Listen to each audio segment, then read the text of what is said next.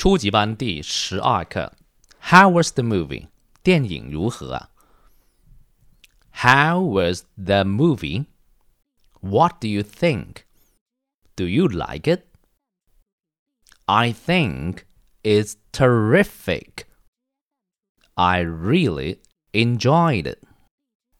No one is better than it. It's worth it. It's the best movie in the world. I give it two thumbs up. 这节课相对比较容易哈，我们复习了一些呃常用的口语，比如说 How was the movie？我们也可以说 How's the movie？把它变成缩写。What do you think？也可以说 What do you say？ 你认为怎么样？Do you like it？啊，这都是日常用语。啊，有个单词 terrific 是很棒的。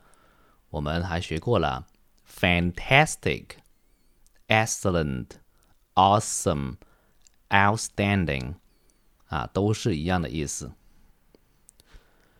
enjoyed 很喜欢、很享受，也学过了。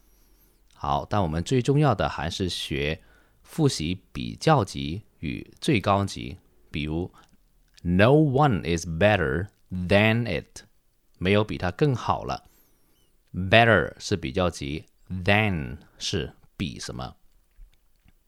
It's the best movie in the world。好，我们再看两个常用的固定的搭配。It's worth it，它是值得的。 It's worth it. I give it two thumbs up. 我给他两个大拇指，竖大拇指向上表示赞成。那相同的，two thumbs down 就大拇指向下表示不赞成、反对。我再读一次。How was the movie? What do you think? Do you like it? I think it's terrific. I really enjoyed it.